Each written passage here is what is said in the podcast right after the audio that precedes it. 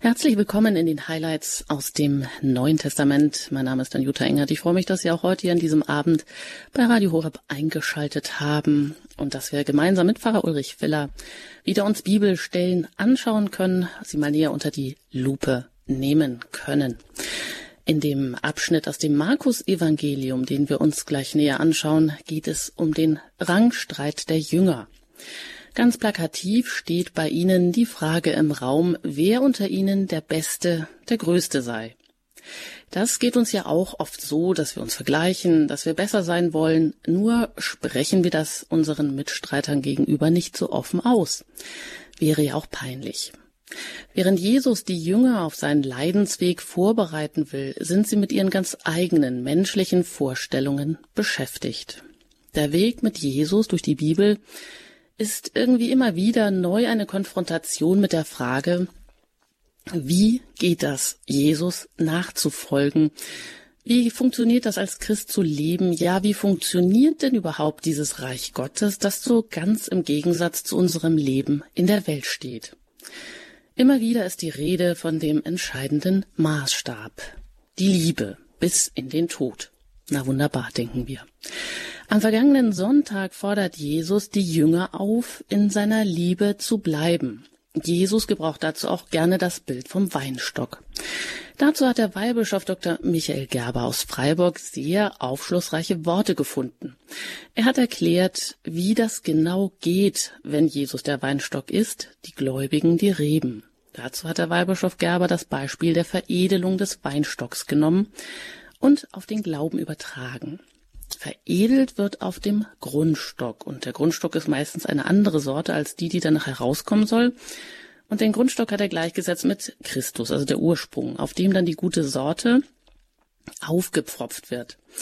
Und zur Veredelung, das äh, wissen wir alle, naja, wenn wir vielleicht mal so ein bisschen mit Baumschnitt oder Obst oder Weinbau zu tun hatten, nur ganz am Rande, zur Veredelung ist ein Schnitt nötig. Und da entsteht ja dann auch eine Wunde auf die die edle Sorte ja sozusagen gebunden wird. Das heißt, dort, wo unsere Wunden sind, vielleicht auch unsere Lebenswunden, das, was uns ähm, manchmal schwer fällt oder wo wir verletzen oder verletzt wurden, genau dort kann Jesus mit seinen Wunden, ich sage jetzt mal andocken, da kann er uns heilen, da kann er uns veredeln und eben gerade nicht da, wo alles gut oder glatt läuft.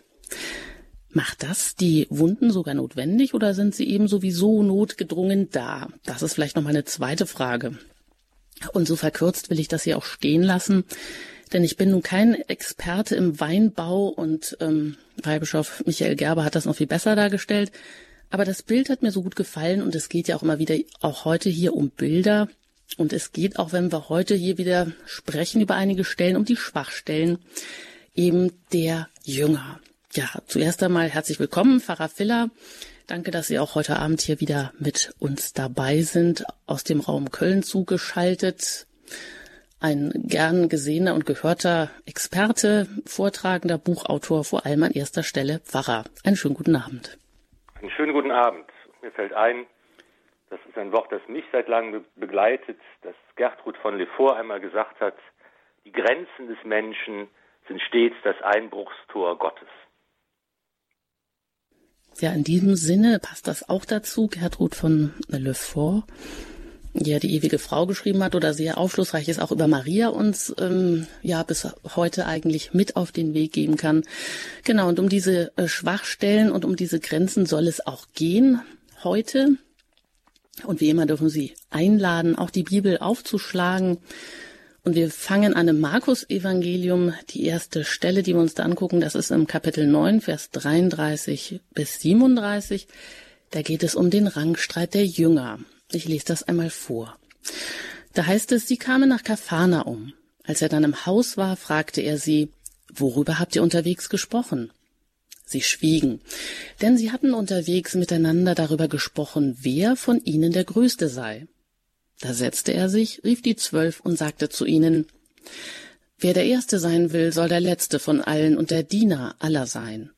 Und er stellte ein Kind in ihre Mitte, nahm es in seine Arme und sagte zu ihnen, Wer ein solches Kind um meinetwillen aufnimmt, der nimmt mich auf. Wer aber mich aufnimmt, der nimmt nicht nur mich auf, sondern den, der mich gesandt hat.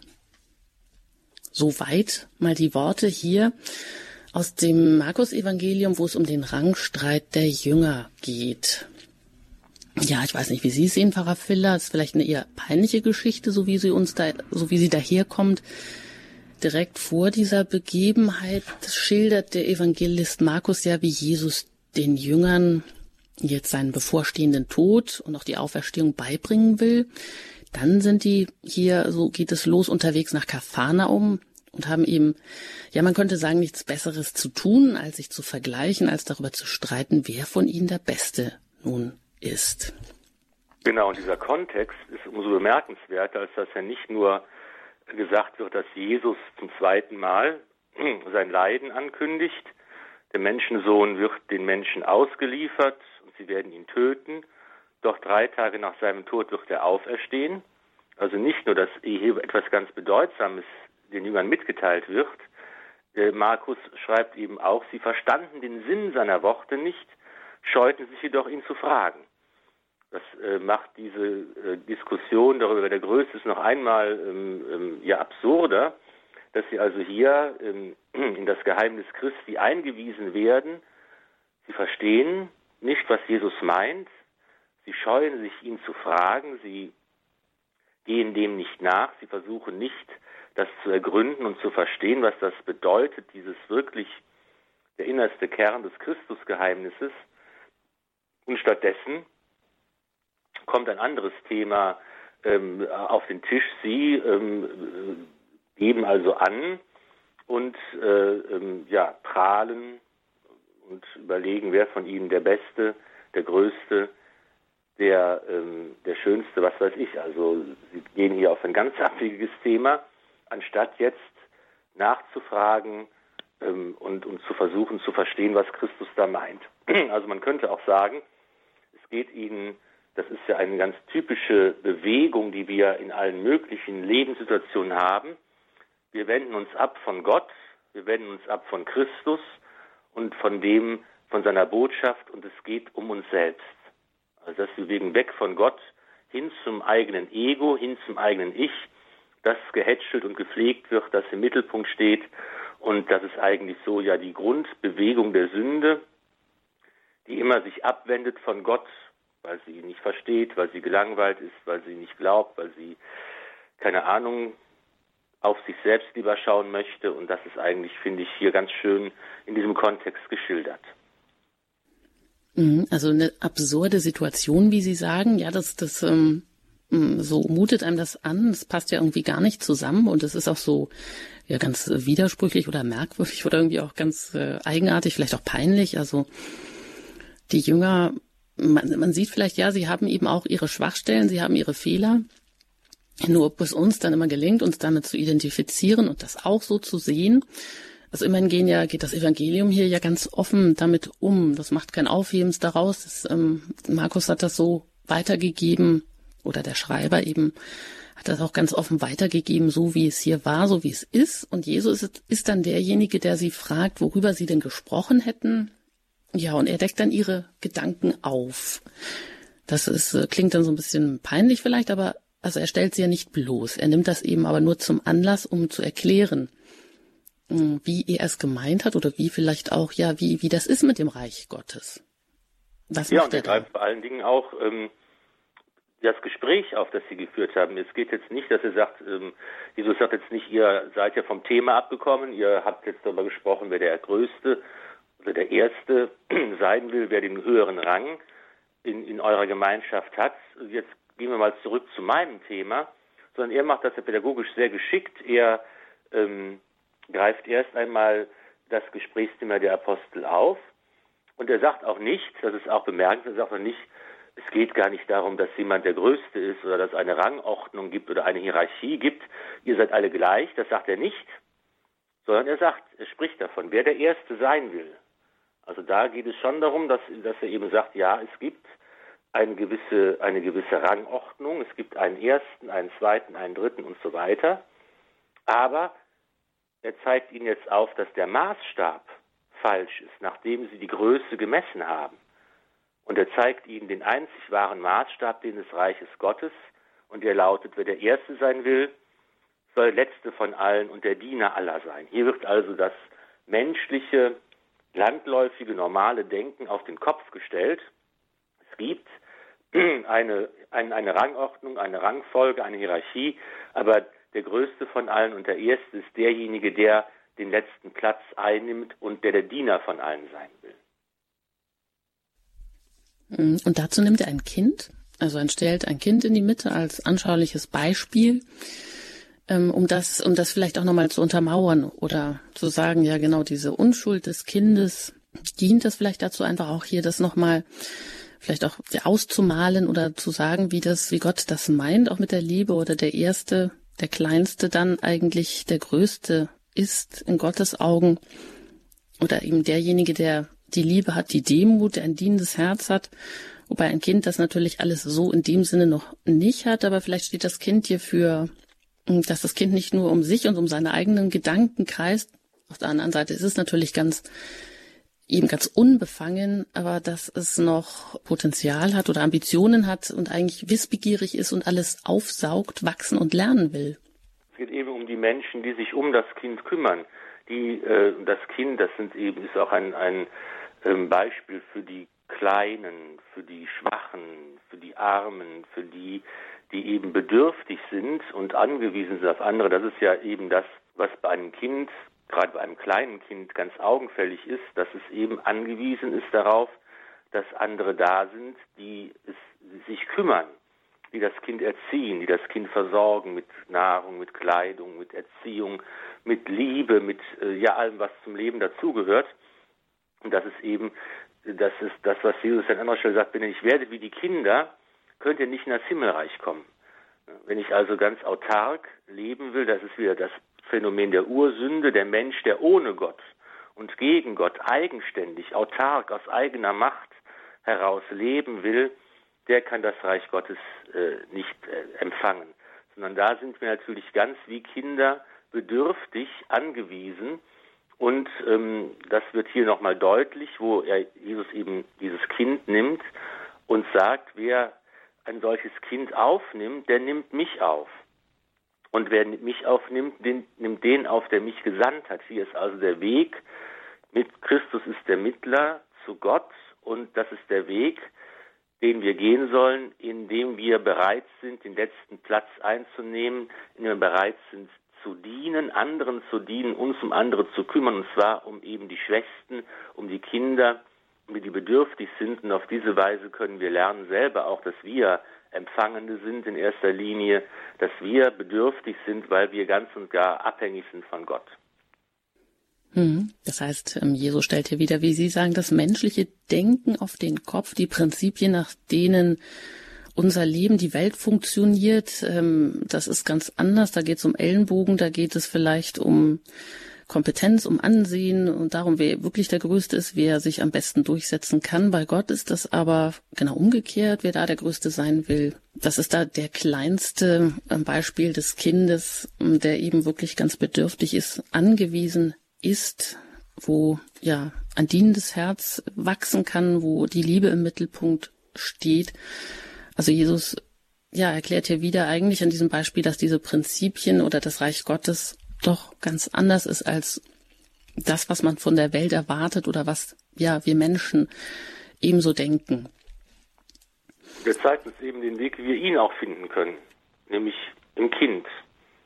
Er ist der Sohn des Vaters und in, im Kind können wir ihn finden, im Nächsten, was ihr dem Geringsten getan habt, das habt ihr mir getan ist genau dasselbe eigentlich. Ne? Das Kind ist eben das Beispiel für den Geringsten, für den Schwachen, für den Kleinen. Was ihr dem getan habt, da können wir äh, eben Christus entdecken und Christus begegnen. Und das wird dann auch natürlich am Ende unseres Lebens entscheidend sein, ob wir diesen Weg gegangen sind und äh, zum Diener geworden sind, in diesem Fall eben auch zum Diener des Herrn geworden sind. Mhm. Ja, und in seiner Pädagogik, wie Sie sagen, knüpft Jesus da eben auch wirklich am, Mensch, am Menschen an oder an dem Anliegen, was die Jünger gerade auch umtreibt, um ihnen das dann deutlich zu machen, dass er jetzt da nicht irgendwie in die Bresche schlägt oder da reingeht oder sagt, nee, alles äh, falsch und, sondern wirklich auch um diese Rangordnung, das Thema der Rangordnung von den Jüngern eigentlich hier auch aufgreift und es dann eben wandelt. Ja, weiter geht's gleich hier in den Highlights aus dem Neuen Testament nach einer Musik und dann schauen wir uns die Stelle an, die, mit der es hier fortlaufend weitergeht. Da geht es um den fremden Wundertäter.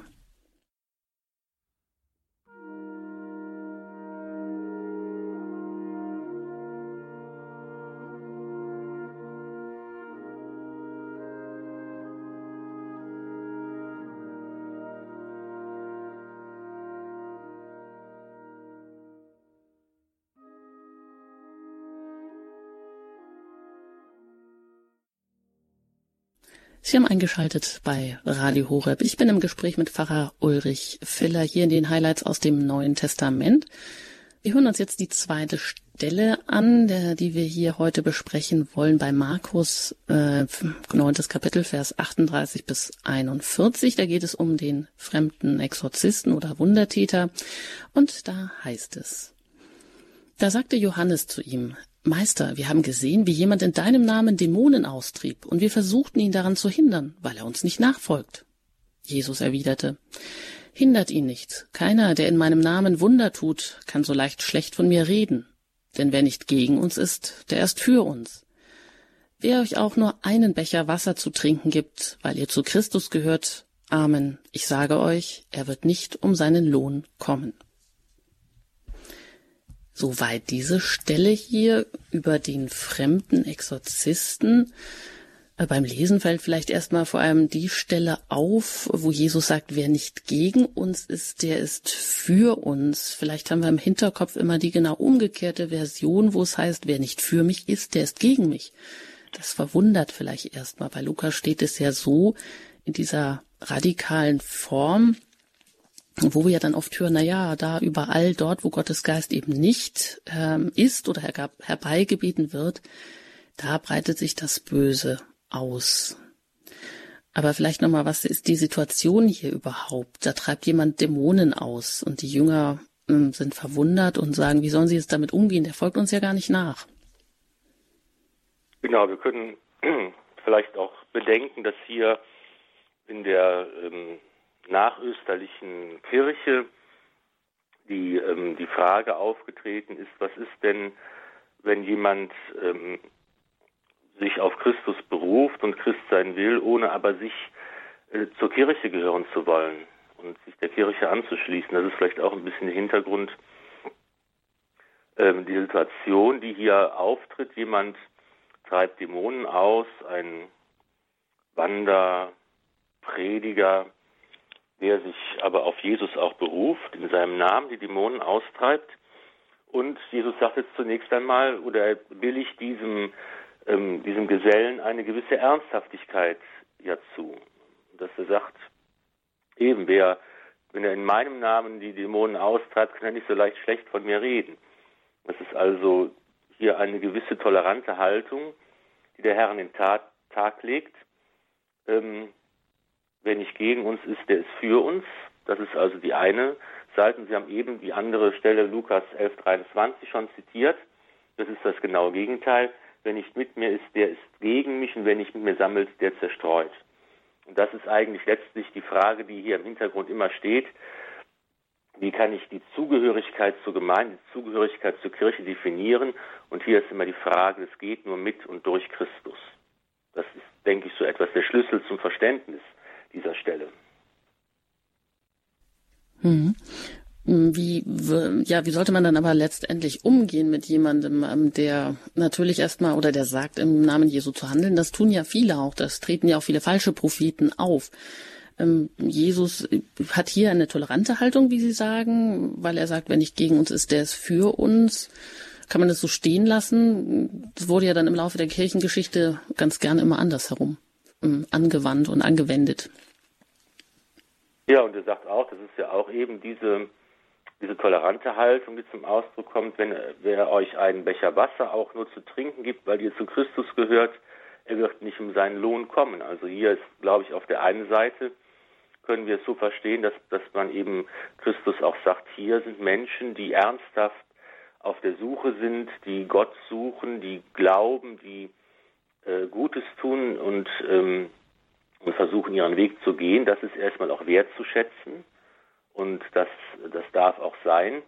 Auf der anderen Seite ist natürlich immer auch, ist immer auch klar, dass niemand ohne Christus Gott finden kann, dass Christus der Mittler ist für alle Menschen aller Zeiten, dass natürlich auch die Kirche, die ja der fortlebende Christus in der Zeit ist, ähm, notwendig ist und dass man eben auch nicht sagen kann, wir können eben auch einen im Grunde genommen ähm, Christen haben, die eben nicht zur Kirche gehören wollen und die irgendwie so als Einzelkämpfer oder ähm, eigenständig irgendwie ihre eigene Kirche aufmachen wollen. Das geht natürlich nicht.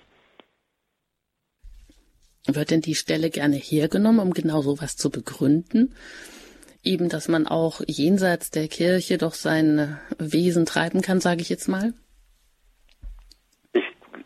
Ich, glaube, es ist nicht mein Eindruck, dass, dass, dass die Leute hier gerade diese Textstelle heranziehen. Wir haben ja die Situation, ähm, beispielsweise aktuell, das wird sehr aktuell diskutiert, ist es die Frage nach der Kommuniongemeinschaft mit den Protestanten, dass eben hier ja auch offensichtlich einige unserer Bischöfe bestrebt sind, zu sagen, dass eben auch evangelische Christen hier die Kommunion empfangen dürfen, sei es, dass sie irgendwie verheiratet sind mit einem Katholiken, aber warum soll man es auf die beschränken? Warum sind, nicht auch andere, die gerne äh, die Kommunion empfangen? Da muss man eben die Frage stellen, ja, ist das eigentlich möglich?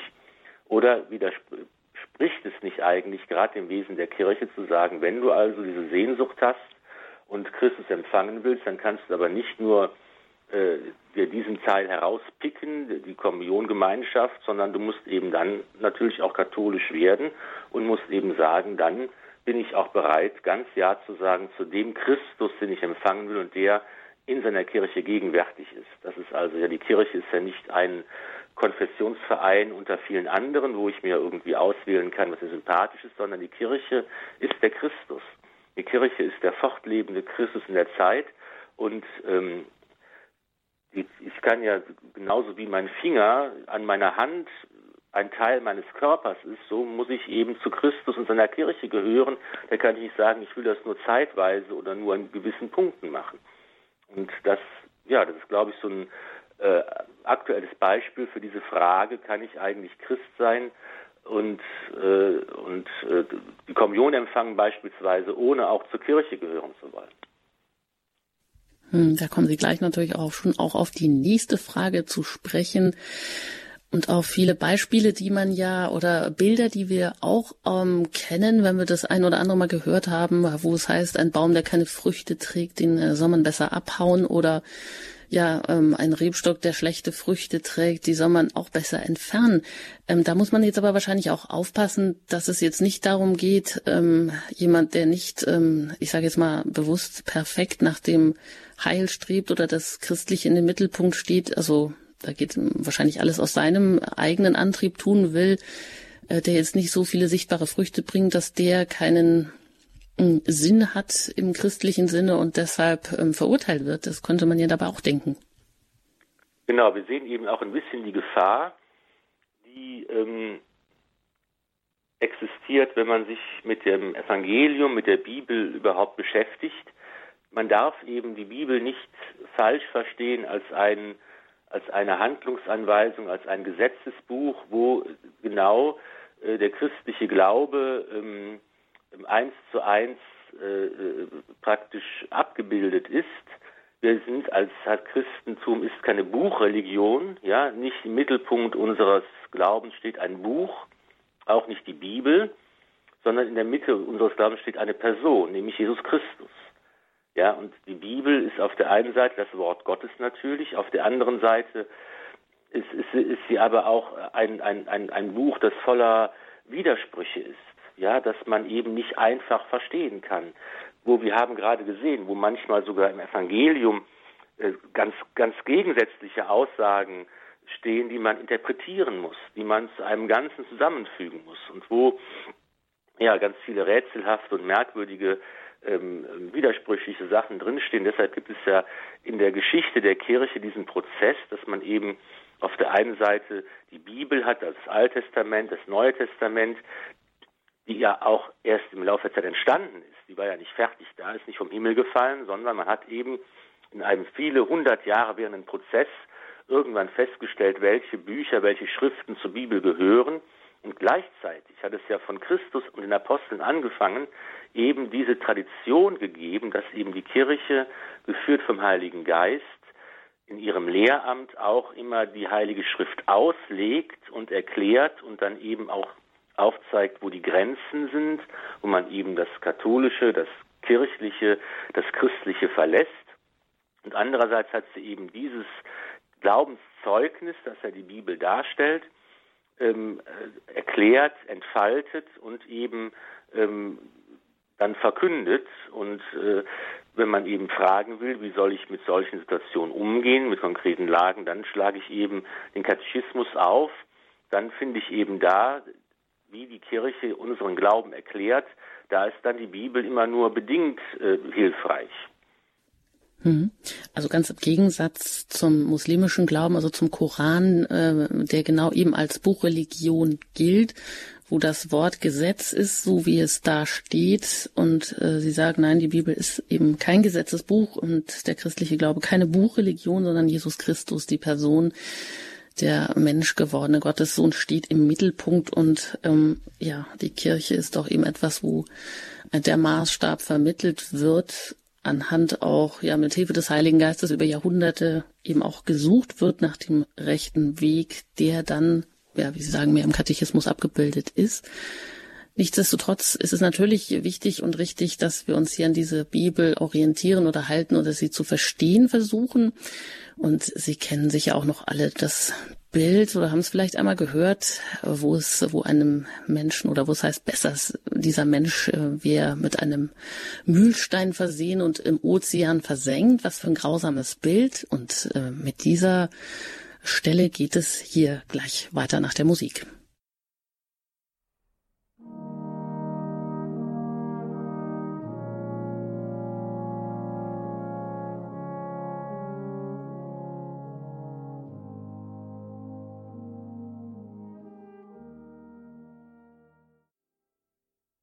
Sie haben eingeschaltet in den Highlights aus dem Neuen Testament, hier heute bei Radio Horeb. Ich bin Anjuta Engert im Gespräch mit Pfarrer Ulrich Filler, der uns die Stellen immer auslegt. Zwei haben wir gerade gehört. Es geht jetzt weiter im Matthäus-Evangelium.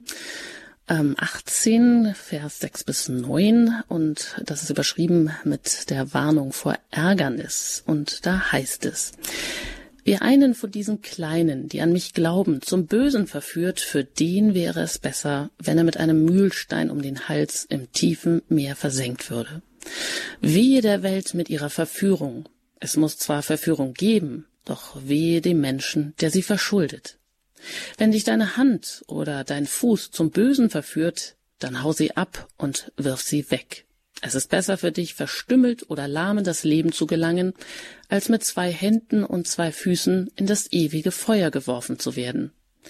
Und wenn dich dein Auge zum Bösen verführt, dann reiß es aus und wirf es weg. Es ist besser für dich, einäugig in das Leben zu gehen, als mit zwei Augen in das Feuer der Hölle geworfen zu werden. Soweit diese Stelle hier, wo es um Verführung geht, wo wirklich auch ganz grausame Bilder zum Tragen kommen, äh, ein, ein unendlich großes Strafmaß. Eben ging es ja um, die, um das Verhältnis der Christen untereinander. Wer ist der Größte? Um Größe und Demut. Und jetzt mahnt, mahnt und warnt Jesus davor, einen der Kleinen, auch jetzt kommen wieder hier die Kleinen, die Kinder Gottes sozusagen ins Spiel, die, die Gläubigen, ähm, zur Sünde zu, Verführung, zu, zu verführen. Denn die Strafe, und da malt er jetzt eine Strafe aus, die unvorstellbar groß ist. Also besser mit einem Mühlstein um den Hals im Meer versenkt werden. Ja, das ist ja eigentlich ein ganz, ganz grausames Bild. Wer einen Mühlstein um den Hals hat, der, äh, der schießt Kopf über sozusagen unaufhaltsam in die Tiefe ähm, des Ozeans, des Meeres, wo es immer dunkler, wo es immer kälter wird, also bei lebendigem Leib versenkt werden. Ja, eine sehr grausame Methode. Sowas soll es ja auch unter der Mafia geben, solche Art von Praktiken. Da heißt es dann Betonschuhe. Das ist ja, wieso mahnt Jesus hier mit solchen krassen Bildern, Herr Pfarrer Filler? Ja, wir sehen eben hier auf der einen Seite auch, ähm, was ein, ein, ein gewaltiger, ähm, rhetorisch wunderbarer Prediger Jesus gewesen ist, der eben hier ein ganz ernstes Wort den Jüngern sagt, wie auch an anderer Stelle. Er spricht eben hier über die Versuchung zum Bösen. Wir können hier denken an den Glaubensabfall, wir können denken an andere schwere Sünden und ähm, es ist eine ganz realistische Sichtweise auf der einen Seite. Es ist die Verführung in der Welt. Es muss Verführung geben, sagt Jesus sogar. Also die Welt, wie sie existiert, ist eben ähm, voller Versuchungen für den Menschen. Sie ist eben voller Verführungen hin zum Bösen, weg von Gott. Aber eben hier sagt Jesus auch, dass wir eben auch mitverantwortlich sind für das ewige Heil, dass wir es auch mit in der Hand haben, dass wir aufgerufen sind, auf der einen Seite an Jesus selbst keinen Anstoß zu nehmen. Das ist vielleicht auch ein Hinweis darauf, dass das ja die Apostel auch getan haben, als Jesus verhaftet wurde und ähm, gefangen genommen wurde, dass sie sich da auch von ihm abgewandt haben, Anstoß genommen haben und dass wir auf der anderen Seite selbst darauf achten sollen, dass wir nicht ähm, andere hinführen zum Bösen, andere verführen. Äh, das ist ja auch eben ähm, ein Gedanke, dass wir eben auch mitschuldig werden können an der Schuld anderer durch Unterlassen oder eben dadurch, dass sie was Falsches auch tun, selber aktiv oder passiv, werden wir mitschuldig an der Schuld anderer, dass wir eben darauf achten sollen und dass wir eben auch selbst ähm, kritisch darauf schauen müssen, wie lebe ich eigentlich, was tue ich und wie gehe ich um mit der Versuchung zum Bösen, die es allen, allen überall gibt. Hier ist eben dieses auch drastische Sprachbild, dass man sich eben selbst von Körperteilen ähm, Hand oder Fuß äh, abhauen und wegwerfen und an, an, anderen Stellen genau das Auge ist, spielt auch eine Rolle. Das Auge dich verführt, reiß es auf und wirf es weg. Das ist natürlich jetzt nicht wörtlich zu verstehen. Natürlich sehen wir Dinge, die uns zum Bösen verführen oder mit der Hand und dem Fuß, also eigentlich der ganze Leib des Menschen ähm, ist ja geeignet dazu, sich äh, vom Bösen, von der Sünde anlocken zu lassen. Und ähm, hier müssen wir, sollen wir eben wirklich darauf achten, wie wir mit dieser Verführung umgehen, wo wir hinschauen, auf welchen Wegen wir gehen, was wir mit unseren Händen machen, einfach wie wir eigentlich leben. Da mahnt uns Jesus sehr gut äh, darauf zu achten, äh, wie wir den Kampf eigentlich gegen das Böse jeden Tag aufnehmen. Vielleicht könnte man auch das so interpretieren, dass es eben darum geht, wie geht die Gemeinde, die Kirche eigentlich mit Menschen um, die eigentlich sich lossagen, die ähm, oder schwere Sünden begehen, muss man da nicht auch Menschen ausschließen. Aber ich glaube, dass es eigentlich hier in diesem Bild passt, glaube ich, nicht, nicht so ganz. Mhm, also der Kampf ähm, da fällt mir auch noch ein Bild ein, was der ähm, Pater Fidelis Ruppert hier auch mal gesagt hat, der Altabt von Münster-Schwarzach. Da hat er auch den Mus äh, aus dem muslimischen Glauben was zitiert, wo es heißt, der eigentliche Dschihad, nämlich der große, findet im Innern des Menschen statt und der kleine außerhalb. Also der eigentliche Kampfplatz ist das Innere ist der Umgang vielleicht auch eben mit diesen Verführungen. Und hier an dieser Stelle ist ja auch einmal davon die Rede, also Jesus mahnt und warnt diejenigen, die ähm, zur Sünde verführen, also aber auch die eben, die verführt werden, also praktisch, ja, dass der Mensch, der diesen Verführungen permanent ausgesetzt ist, und das ist eigentlich jeder, ich weiß nicht, ob das jetzt hier einmal diesen Täter- und Opfercharakter hat, dass jeder auch verführbar ist, aber eben besser verstümmelt ins ewige Leben zu eingehen als gar nicht. Also heißt das am Ende, ja, kein Opfer ist eigentlich zu hoch für das ewige Leben? Im Grunde genommen, ja, könnte man, könnte man sagen, dass man eigentlich ähm, schon bereit sein muss, ähm, viel zu geben einfach. Das ist das ist sicher, das sagt Christus an anderer Stelle auch, dass die Nachfolge eigentlich alles von uns verlangt, dass wir bereit sein müssen, alles aufzugeben, dass wir Gott wirklich an die erste Stelle setzen sollen in unserem Leben Und ähm, ja, das zeigt nochmal auch, dass wir als Christen alle verbunden sind untereinander, alle abhängig sind voneinander, angewiesen sind aufeinander, und zwar im Guten wie auch im Bösen. Ich natürlich auf der einen Seite im Guten werde ich eben mitgetragen im Glauben von anderen. Als Glied der Kirche bin ich in dieser großen Gemeinschaft auch aufgehoben und ähm, man helft, wir helfen uns gegenseitig zum Heil. Andererseits ist diese Verbundenheit aber auch dann natürlich im Bösen vorhanden, wenn ich eben anfange, andere zu verführen, wenn ich, wenn Theologieprofessoren die Auferstehung des Herrn leugnen und äh, irre Lehren verbreiten, wenn, wenn ich in, der, in anderen Formen der, der Sünde irgendwie äh, Menschen mitnehme oder ansporne oder irgendwie ermutige, das Falsche zu tun, den falschen Weg zu gehen. Das natürlich auch. Das, da bin ich eben im Guten wie im Bösen äh, verbunden miteinander. Und ähm, ja, wir sehen eben auch hier diese Radikalität, mit der Jesus vorgeht, mit die er immer wieder verlangt. Ähm, das, das sind solche Sätze, die wir gerade gehört haben. Das sind Sätze wie verkaufe alles, was du hast, gib das Geld den Armen, dann folge mir nach. Ne? Von der Wurzel her radikal äh, fordert dieses auf, unser Leben in Frage zu stellen. Das ist natürlich auch keine Anweisung, die jetzt für jeden gelten muss. Das ist eben immer die Frage, wie ich das Wort Gottes jetzt in mein Leben hineinlasse und wie ich erkenne, auf welchem Weg Gott mich führen will. Und ähm, an anderer Stelle Jesus ist eben das Herz des Menschen, wo das, wo alles herkommt, wo alles seinen Ursprung hat.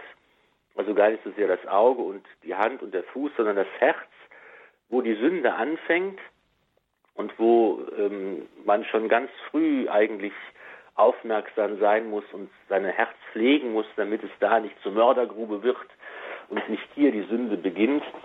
Und ja, Jesus ist eben jemand, der immer wieder uns ganz radikal, ganz existenziell ähm, ähm, angeht und in, äh, provoziert und, und in Frage stellt und äh, dass wir immer wieder neu auch äh, überdenken müssen, wie sieht eigentlich mein Leben aus und wo muss ich Korrekturen vornehmen, wo brauche ich eine Beichte mal wieder ähm, und wo bin ich einfach darauf angewiesen, dass ich einfach ja die große Barmherzigkeit Gottes in mein Leben hineinlasse, damit äh, ich eben den richtigen Weg finden kann. Ja, jedenfalls die wahre Größe ist eben dann die Herzensgröße auch hier wieder der Kinder, der Demütigen, der um der Liebe willen ähm, ja klein sich machen oder klein machen wie ein Kind und wahrscheinlich ähm, ja diese Stelle bringt ja auch nochmal diese Ungeheuerlichkeit ähm, oder diese ungeheure Kluft zum Ausdruck eben zwischen der Sünde einerseits und der und Gott auf der anderen Seite seiner Heiligkeit vielleicht aber seiner unfassbaren Liebe vielleicht auch, ähm, eben Christus Mensch werden zu lassen und für uns eben auch einen qualvollen Tod um da hineinzugehen, um unser Leben letztendlich zu retten, wenn man das im Hintergrund mit bedenkt. Ja, also letztendlich die vehemente Drohung mit Strafe ja nicht um der Strafe willen, sondern weil er im letzten Grunde ja eigentlich will, dass wir, dass wir leben. Und es wird nochmal wieder deutlich, unser Leben ist eben auch ein Ernstfall wir sind zur Entscheidung aufgerufen. Es gibt tatsächlich auch die Hölle. Es gibt eben auch die Möglichkeit, dass ein Mensch das Ziel seines Lebens endgültig verfehlt. Das ist eine Gefahr, die uns bewusst sein sollte. Deshalb sind wir aufgerufen, wachsam zu sein. Wir sind aufgerufen, entschieden zu leben. Wir sind aufgerufen, mal wieder auch um Vergebung zu bitten, aus der Barmherzigkeit Gottes als Gott geliebter Sünder sozusagen zu leben und eben auch ähm, ja zu wissen, es geht hier eigentlich um alles, es geht um die Ewigkeit und äh, das ist eben diese Ernsthaftigkeit, das zeigt auch die Größe des Menschen aus, der als Ebenbild Gottes geschaffen wurde und der eben zur Liebe bestimmt ist und der eben aufpassen muss, dass er nicht Nein sagt in seinem ganzen Leben zu der Liebe Gottes, die ihn erschaffen hat und auf diese Weise sein Leben verwirkt. Das ist diese Ernsthaftigkeit, auch die Größe, die unser Leben ausmacht. Ja, und vielleicht auch die Wirkkraft. Damit kommen wir zur nächsten Stelle, ähm, die Sie hier angeschlossen haben, wo es um das Salz geht. Und da schauen wir wieder ins Markus-Evangelium und da in das neunte Kapitel, Vers 49. Und vom Salz heißt es da, denn jeder wird mit Feuer gesalzen werden. Das Salz ist etwas Gutes. Wenn das Salz die Kraft zum Salzen verliert, Womit wollte ihm seine Würze wiedergeben? Habt Salz in euch und haltet Frieden untereinander. Soweit diese kurze Stelle vom Salz. Da denkt man natürlich zum erst wahrscheinlich an den Ausspruch aus der Bergpredigt, wo es heißt, Christen sollen das Salz der Erde sein und das Licht der Welt.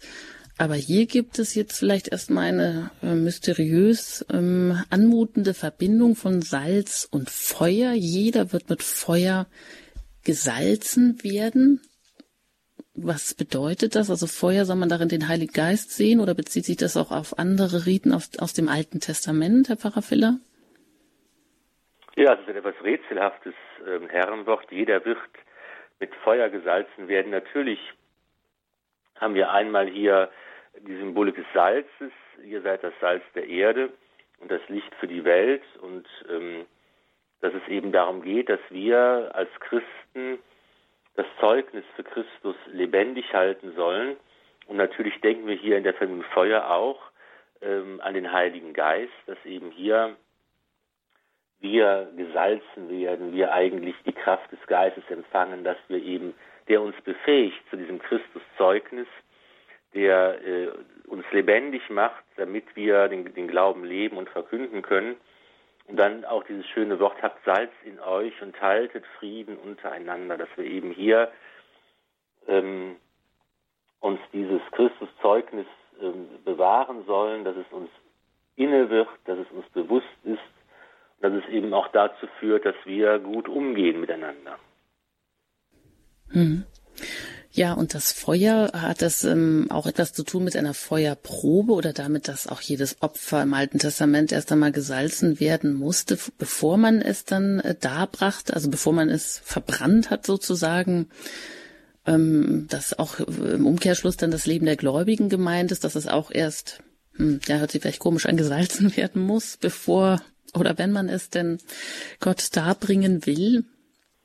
Eine interessante ja, äh, Verbindung jetzt zu den Opferriten des Alten Bundes, die jetzt ja ähm, alle eingegangen sind in das Opfer Christi am Kreuz. Ähm, aber natürlich, man kann, warum nicht, ist ein, ein spannender Gedanke, äh, zu sagen, dass es eben auch, dass, dass wir in und durch Christus unser Leben ähm, zum Opfer machen, dass wir uns mit auf den Altar legen in der heiligen Messe, dass wir ähm, ja, unser Leben ähm, vorbereiten, ähm, dass, dass, dass wir ähm, bereit sind, auch das Kreuz zu tragen. Das ist vielleicht auch ne, der, ein Aspekt dabei, dass, dass wir eben auf diese Weise uns dem Leben des Herrn angleichen. Hm. Ja, und wie es ja auch mal in den vorausgegangenen Stellen ging, es ja auch immer um Verfolgung. Es geht oder ging immer um Läuterung auch. Ähm, aber kann man jetzt schon hier auch anspielen auf die Apostelgeschichte oder auf Pfingsten oder auch auf die Taufe mit dem, mit dem Heiligen Geist? Also das Feuer, das den Glauben dann ja vielleicht reinigt oder eben der Heilige Geist, der richtig ausrichtet dann? Genau, das denke ich auch, dass das eben hier bereits angedeutet wird, dass was Chris an anderer Stelle ja auch sagt, dass er eben den, es ist gut, dass ich weggehe für euch, weil ich euch in Beistand sende, den Tröster, den Paraklet, den, den Geist, der eben dann die Kirche des Herrn lebendig macht und ähm, ja in die Öffentlichkeit bringt und dass eben dieser Taufbefehl des Herrn geht in alle Welt, macht alle Menschen zu meinen Jüngern, dass der umgesetzt werden kann dann. Hm. Und das Salz vielleicht auch, weil es eben etwas als etwas Reines oder Reinigendes ähm, da ist, wenn es dann am Ende noch heißt, habt Salz in euch und haltet Frieden, als würde es da eine Verbindung geben, dass, ähm, ja, ich weiß nicht, im Streit vielleicht auch immer etwas verloren geht, etwas von dieser, ähm, von der Abbildhaftigkeit des Menschen, etwas Göttliches verloren geht oder ihm auch die Würzkraft verloren geht und dass man äh, da wieder sich dann neu ausrichten oder auch neu besinnen muss. Das verbindet sich ja mit dem Salz eben die Würze, die Reinheit, das halt, die Haltbarkeit. Mit Salz kann man Dinge ja auch haltbar machen und als etwas Gutes, etwas Positives dieses Salz für die Erde sein, dass, dass wir eben das Entscheidende, der, ein entscheidender Teil sind für diese Welt, für unsere Erde, für unsere Gesellschaft, die auf unser Zeugnis angewiesen ist und das ist eben das, was der Heilige Geist in uns wirkt, dass er uns Christus ähnlich macht, dass das eben die Art ist, wie wir Salz sein können, wenn wir Christus ähnlich sind. Und dann hat das eben auch Auswirkungen darauf, wie wir miteinander, untereinander äh, umgehen. Hm. Ja, und vielleicht soll es auch Mut machen, weil ja doch, wenn man das dann jetzt für sich nimmt, das Wort, das einem da aus der Vergangenheit sozusagen zugesprochen wird, ja doch immer auch diese Rest an Angst in einem verbleibt, so ganz Ja zu sagen und Jesus eben auch die Herrschaft über das eigene Leben zu übergeben, wenn es dann so Richtung ähm, geht, sich hinzugeben, Opfer oder dieser Opfergedanke dann mit hineinspielt, da äh, ziehen wir, machen wir da gerne ja auch wieder einen Rückzieher und ähm, ja, wollen doch nicht alles auf eine Karte setzen. Ja, und es, mir fällt noch ein, jetzt hier im Lukas-Evangelium ist ja auch die Stelle, wo Jesus sagt, ich bin gekommen, um Feuer auf die Erde zu werfen. Wie sehr wünschte ich, ich würde schon brennen. Also hier wieder, hier wird mit Feuer gesalzen werden. Ich bin gekommen, um Feuer auf die Erde zu werfen. Hier kann man auch vielleicht an den Heiligen Geist denken oder daran, dass man eben als Christ eben brennen soll vor Begeisterung, vor Liebe zu Gott. Und wir kennen ja die Beispiele vieler Heiligen, die so von Christus ergriffen waren, die so gebrannt haben, die so haben sich im Innersten treffen lassen und die eben dann die Großen und Ersten waren, weil sie bereit waren zum Dienst, weil sie bereit waren, an letzte Stelle zu treten, weil sie bereit waren, sich ganz hinzugeben, dass wir eben nicht als Christen, als selbstzufriedene Spießer irgendwie unser bequemes Leben leben sollen, sondern eben mit Feuer gesalzen, vom Feuer ergriffen, von der Begeisterung ähm, und, und auf diese Weise auch Christsein ist nichts Langweiliges, sondern etwas ganz Großartiges, ein Abenteuer, etwas, das, das wirklich das ganze Leben umwälzt und umwirft und das eigentlich alle Maßstäbe auf den Kopf stellt und davon ähm, sich ergreifen zu lassen und sich diesem hinzugeben, das ist eigentlich, darum geht es auch. Hm.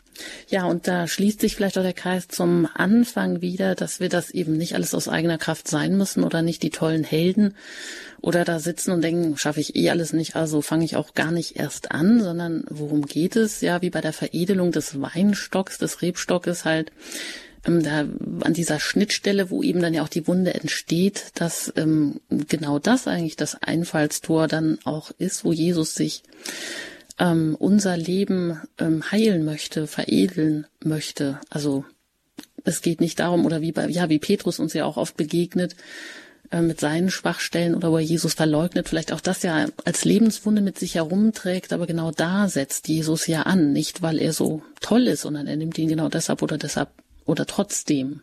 Genau, genau es geht eben nicht darum, dass ich sage, das gibt es ja eben auch, dass ich die Versuchung habe, ich lasse das Feuer aus mir selbst heraus ähm, entbrennen, meine Begeisterung für irgendetwas oder weil, weil ich so großartig bin oder weil ich eine gute Idee habe oder weil ich äh, so viel Geld äh, verdiene oder sonst irgendwas. Es gibt ja viele Menschen, die eben sagen, ich bin wie ein Leuchtfeuer, ich bin eben entbrenne vor Begeisterung und vor Großartigkeit, aber das ist nur eigenes und das sind immer nur Strohfeuer.